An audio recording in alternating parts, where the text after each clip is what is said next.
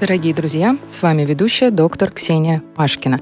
И мы представляем новый выпуск подкаста «Врача вызывали?», созданный для всех, кто заботится о своем здоровье и интересуется последними тенденциями медицинского мира. В каждый эпизод подкаста мы приглашаем экспертов, вместе с которыми обсуждаем самые актуальные темы – в этом выпуске мы сосредоточимся на одной из самых интересных областей медицины – отоларингологии, изучающей заболевания уха, горла и носа. Познакомимся с самыми распространенными проблемами, а также услышим интересные истории из практики врачей. Итак, сегодня наш гость Фуки Евгений Михайлович. Добрый день. Здравствуйте, Ксения. Здравствуйте, уважаемые слушатели. Я хирург-отоларинголог, кандидат медицинских наук Фуки Евгений Михайлович работаю в медицинском холдинге SM клиника и специализируюсь на хирургии уха, горла и носа. Скажите, пожалуйста, с какими жалобами чаще всего обращаются к вам пациенты? Ну, поскольку в структуре лор-патологии первое место занимают инфекционно-воспалительные заболевания э, горла и носа, то чаще всего э, приходят пациенты с жалобами на боль в горле, затруднение носового дыхания, э, заложенность ушей, охриплость. И если э, в случае острых заболеваний движущей силой визита к врачу является боль, то при хронических заболеваниях это длительные, часто и безболезненные, но функциональные нарушения. Нарушение дыхания, глотания или слуха. Сколько времени должно пройти после появления первых симптомов до обращения к врачу? Какой оптимальный срок? Оптимальный срок э, сложно сказать, ведь это зависит от типа и характеристики симптомов. Разумеется, что если у пациента имеются боли или прогрессирующие ухудшения дыхания и общего состояния, то откладывать визит до завтра не стоит. И пациенты, как правило, это понимают. А если речь идет о банальном насморке, который является основным атрибутом острых респираторных вирусных заболеваний, то стоит направиться к специалисту при длительности симптомов э, более недели. Особенно если лечение, назначенное врачом общего профиля, не улучшает ситуацию. Если у человека болит горло, то, чтобы лечить, нужно понять причину. Это естественно. В чем будет заключаться диагностика? Ну, дело в том, что боль Э, является главным признаком э, инфекционно-воспалительных заболеваний не только горла, но и любого другого органа. Э, следует учесть, что боли могут встречаться не только при воспалении, но и при травмах, при заболеваниях нервной системы, при невралгиях и при опухолях. Поэтому диагностика, помимо сбора жалоб и выяснения анамнеза, основана на визуальном осмотре горла – вот. А для детального, для углубленного осмотра горла мы используем эндоскопическую диагностику. В некоторых случаях используем лучевую диагностику, такую как КТ, МРТ, УЗИ шеи. А для уточнения возбудителя при воспалительных заболеваниях используется бактериологическое исследование и ПЦР-диагностика. Воспаление миндалин возникает у многих, но не у всех переходит в хронический танзелит – когда возникает именно хроническая форма танзелита и когда показана операция? Действительно так. Э, в ряде случаев очень трудно определить эту зыбкую грань э, между острым заболеванием или каким-то временным бактерионосительства и вот состоявшимся хроническим танзелитом, определить эту границу практически невозможно. Бывают даже такие случаи, когда у пациентов горло вообще в жизни не беспокоило. Но врач на приеме диагностирует им э, хронический танзелит. Э, но на практике мы руководствуемся клинико-лабораторными критериями хронического танзелита. Визуальными признаками его являются покраснение, отечность небных дужек, спаянность миндалин с небными дужками, увеличение Э, лимфоузлов шеи. А лабораторными э, критериями являются прежде всего обсеменение при повторных посевах патогенными микробами и увеличение антистрепторезина. А что касается показаний к удалению небных миндалин, то эти показания можно разделить на абсолютные и относительные. Абсолютные показания – это когда у пациента имеется или был перитонзилярный абсцесс, когда в крови повышен уровень антистрепторезина О, когда человек болеет ангиной чаще двух раз в году, когда имеются новообразования небных миндалин, или когда размеры этих миндалин настолько крупные, что вызывают затруднение дыхания. Относительные же показания более обширные. Э, например, э, тогда, когда консервативное лечение танзелита малоэффективно, когда сохраняется дискомфорт в горле, образование пробок, которые вызывают неприятный запах изо рта, качество жизни нарушается.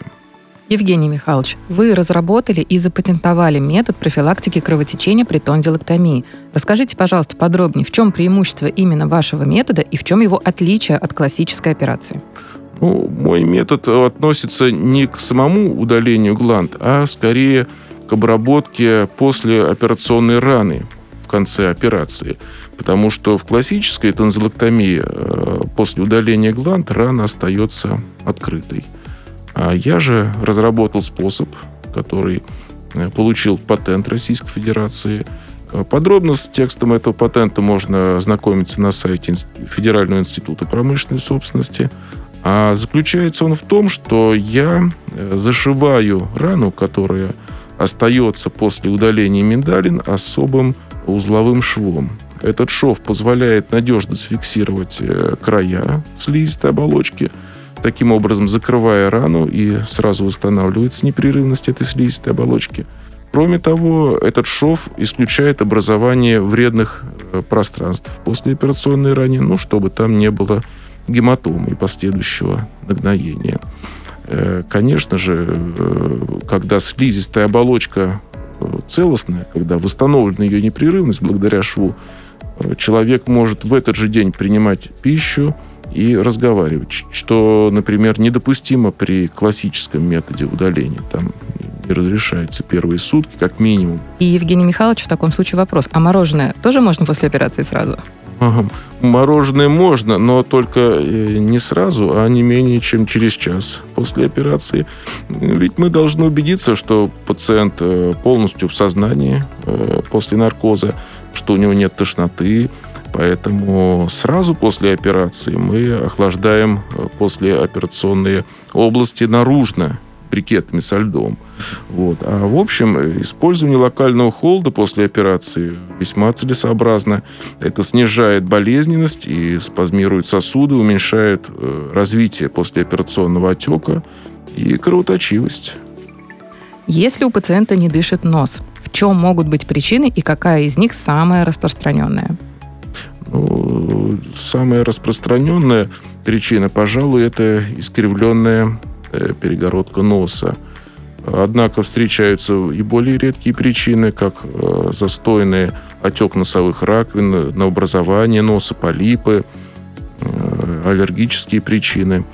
У нарушенного носового дыхания существует несколько неприятных аспектов. Ведь недостаточное поступление воздуха через верхние дыхательные пути всегда приводит в напряжение компенсаторные ресурсы нашего организма.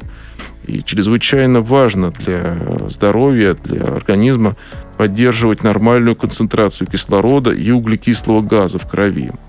И такие механизмы поддержания гомеостаза, механизмы поддержания концентрации э, в крови определенных веществ заставляют э, в усиленном режиме работать сердечно-сосудистую систему.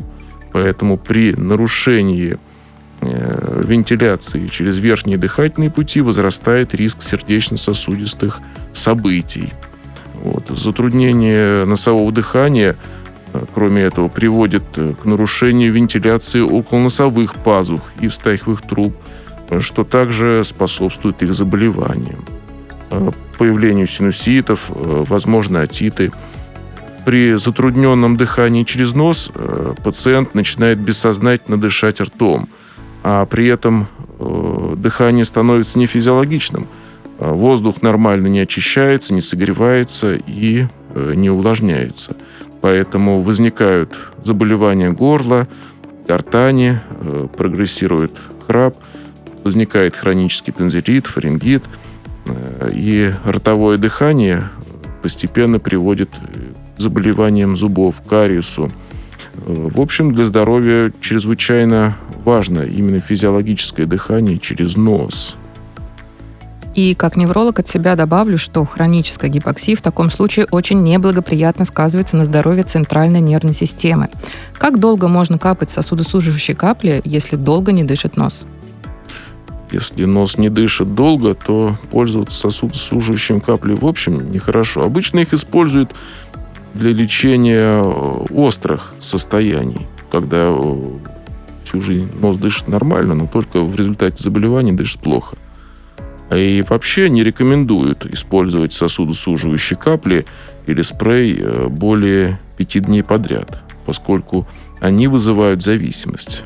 Особенно часто такая зависимость возникает у лиц э, со скривленной перегородкой носа или другими факторами обструкции. Это очень важная информация, уважаемые слушатели. Прошу обратить ваше внимание на эти капли, потому что зависимость встречается очень часто. А можно ли промывать нос самостоятельно? Дело в том, что промывание носа э, вот, индийские йоги начали практиковать э, такое промывание носа нети еще до нашей эры. То есть очень давно. И этот метод э, аюрведической медицины, который нашел применение и в наши дни, так называемая ирригационная терапия – действительно весьма популярен. Стоит на, набрать в любом интернет-поисковике промывание носа, и вы увидите изобилие приспособлений и рекомендаций для этого. Но промывание носа можно э, делать только изотоническим раствором, ну, например, физиологическим. Э, важно, чтобы жидкость была хорошо продезинфицирована. Ну, лучше, конечно, чтобы кипяченая вода была за основу. И необходимо избегать э, какого-то избыточного, чрезмерного напора жидкости и промывать нос не чаще одного раза в сутки. Э, потому что, к сожалению, встречаются осложнения этой процедуры. Особенно у лиц с искривленной перегородкой или полипами носа, когда нарушен свободный отток жидкости с противоположной стороны. Вот в таких случаях возникает нежелательный гидродинамический эффект. И раствор вместо того, чтобы вытечь с другой стороны, попадает и в стахивую трубу, вызывая отит. Э, такое промывание неправильное может э, вызвать или усугубить синусит, потому что разносится инфекция по другим пазухам. Как проводится диагностика в случае затрудненного носового дыхания? Ну, Прежде всего, отларинголог производит э, осмотр носа. Это визуально доступная локализация, по крайней мере, передние его отделы. А вообще золотым стандартом диагностики состояния носа и пазух является компьютерная томография. Часто для углубленного осмотра полости носа мы используем эндоскопическое исследование. Если есть какой-то воспалительный процесс, то производится микро, микробиологическое исследование – это позволяет выявить инфекционный процесс. Если он выявлен, то позволяет определить чувствительность микроба к тем или иным антимикробным препаратам. Ну и в случае подозрения на аллергию производим аллергологическое исследование. Ровную носовую перегородку имеют лишь 5% людей. А в каких случаях требуется оперативное вмешательство? Ну, Э, я уж не знаю, откуда такая цифра в 5%. Это нужно исследовать популяцию, большую выборку делать. Однако, действительно, среди э, посетителей лор-врача э, редко, крайне редко встретишь ровную перегородку носа. Но следует учитывать, что не всегда даже сильно искривленная перегородка вызывает нарушение носового дыхания. Но если все же имеется хроническое нарушение дыхания, даже при не сильно искривленной перегородке носа, то целесообразно хирургическое лечение. Это более надежно, чем временный результат, который достигается терапевтическими методами. А, как правило, э, при таких вмешательствах мы выполняем одномоментную коррекцию и перегородки носа, и находящихся по бокам от нее носовых раковин – Э, что позволяет устранить соприкосновение этих структур и надежно расширить носовые ходы. Что представляет собой операция по устранению искривления носовой перегородки септопластика?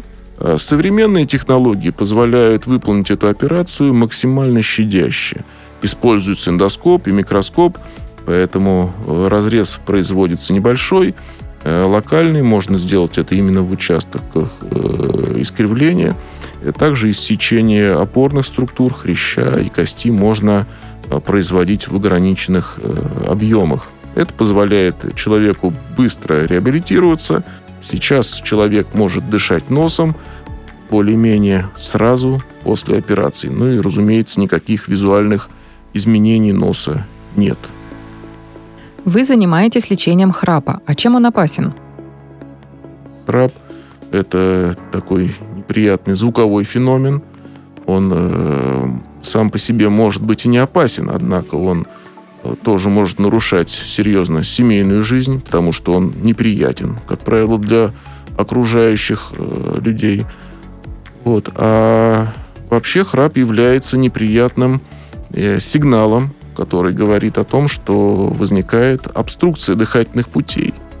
На первых порах эта обструкция незначительная и может быть э, с небольшими эпизодами гипоксии во время сна – но постепенно изменения нарастают, э, возникает так называемое обструктивное апноэ сна, во время которого возникают более длительные остановки дыхания, резко возрастающая гипоксия заставляет э, организм выбрасывать адреналин, усиливается компенсаторная работа сердечно-сосудистой системы, и обычный человек, э, храпящий, просыпается – от кошмарного сна, сразу судорожно набирая воздух в себя. Но, однако, такие яркие случаи редко встречаются. Чаще всего до этого не доходит. Просто такой человек, который храпит, с утра просыпается в каком-то невыспанном, иногда разбитом состоянии, как будто бы, как будто бы и не спал вовсе, иногда так. И такие люди часто э, испытывают дневную сонливость, снижение работоспособности, ну, синдром хронической усталости. Какие самые частые причины храпа? Самые частые причины храпа можно разделить общие причины и местные причины, но самой частой причиной, пожалуй, является избыточная масса тела избыточная масса тела, потому что возникают жировые отложения на слизистой глотке, на небном язычке, и параллельно с э, нарастанием э, объема живота возникает нарастание объема мягких тканей горла. Э, вторым по значимости важной, второй важной причиной храпа является обструкция дыхательных путей. Это может быть и врожденная, и приобретенная обструкция. Со стороны лор это искривленная перегородка носа, само собой. Это удлиненный э, небный язычок, это крупные небные миндалины. Также на храп могут влиять и э, патологии зубочелюстной системы, нарушение прикуса. Э, крупный язык тоже может вызывать храп. Какие методы лечения храпа существуют? Э, существует множество. Это проблема очень распространенная, храп, поэтому есть множество способов лечения, консервативные способы. Консервативные способы, конечно, это снижение массы тела, повышение общей активности, это специальные упражнения от храпа, э, изменение образа жизни, не наедаться на ночь, э, не употреблять углеводистой пищи, не принимать алкоголь или какие-то расслабляющие лекарства на ночь, чтобы не увеличивать дряблость мышц мягкого неба. Это специальные спреи, специальные устройства, которые устанавливают в рот на ночь, чтобы не храпеть. Э, наконец, это СИПАП-терапия. СИПАП, БИПАП. Использование таких э, аппаратов с маской, которые одеваются на ночь и практически вгоняют в человека воздух то есть как аппарат искусственной вентиляции легких, ну, в уменьшенном варианте. И это позволяет э, человеку поддерживать дыхательные пути все время в раскрытом состоянии. То есть аппарат поддерживает положительное давление в просвете дыхательных путей. За, за счет этого предотвращается спадение стенок дыхательных путей, и храп тоже э, ликвидируется. Но пока ты пользуешься этим аппаратом. А если нужен стойкий эффект, то это, конечно, хирургическое лечение.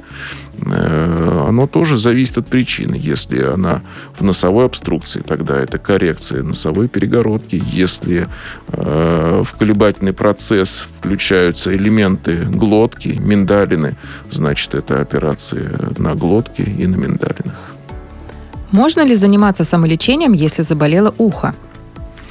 Ну, ухо это орган не только слуха, но и равновесия, поэтому самолечение в этой ситуации нежелательно.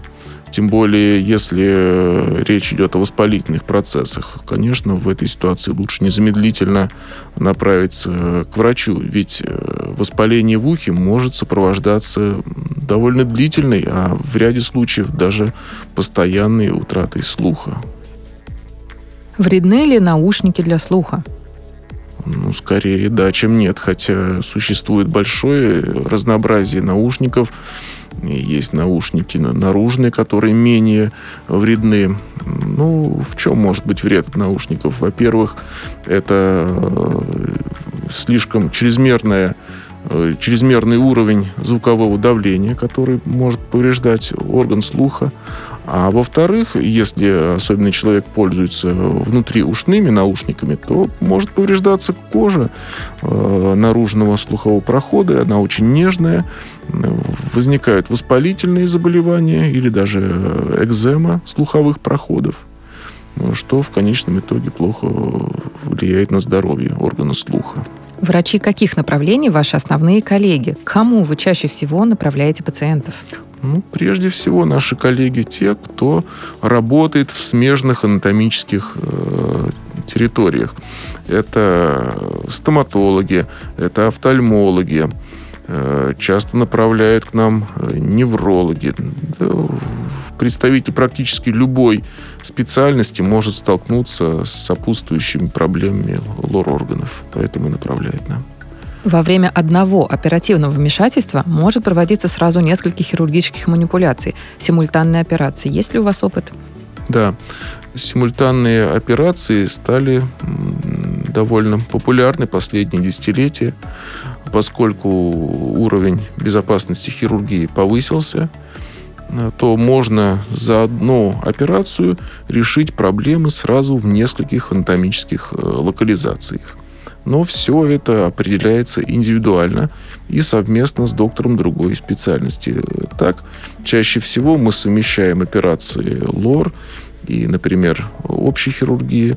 Э, возможно, например, выровнять носовую перегородку или удалить миндалины и одномоментно удалить желчный пузырь. Также часто можно выполнить мамопластику, например, и операцию по лор-хирургии. Вот таким образом. Давайте перечислим основные страхи пациентов, которые мешают им решиться на операцию. Ну, как правило, эти страхи связаны не с болью и не с кровью во время операции, а часто сталкиваемся с тем, что пациентов отталкивает необходимость использования наркоза необходимость использования общей анестезии и то, что они утрачивают возможность контроля за ситуацией. Вот э, с этим на практике сталкиваешься чаще всего. А в меньшей степени уже беспокоит то, что будет как-то болеть или кровоточить, или какие-то возможности осложнений. Ну, в общем-то, мы стараемся всегда объяснять пациентам, действовать рациональным путем, э, рассказывать о том, что во время наркоза, наоборот, состояние пациента мониторит и специальные аппараты, и анестезиолог, и э, анестезист. Все следят за работой внутренних органов, за сердечно-сосудистой системой, за сатурацией. То есть это, э, наоборот, больше контроль за ситуацией, причем профессиональный контроль за дыхательными путями и за сердцем. Ну, а что касается э, страхов перед собственной операцией, то современные технологии э, позволяют как раз устранить их. Это непрерывный контроль за операционной областью с помощью эндоскопии, и это использование специальных аппаратов. И э, способы послеоперационного введения также позволяют все сделать максимально щадяще. Вот и подошел к концу наш разговор.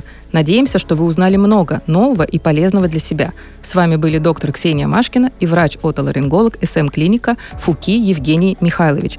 Присоединяйтесь к нам и будьте в курсе новостей медицины и современных тенденций в медицинской практике. Начинайте свой путь к здоровью уже сегодня с подкастом «Врача вызывали» Ретро ФМ.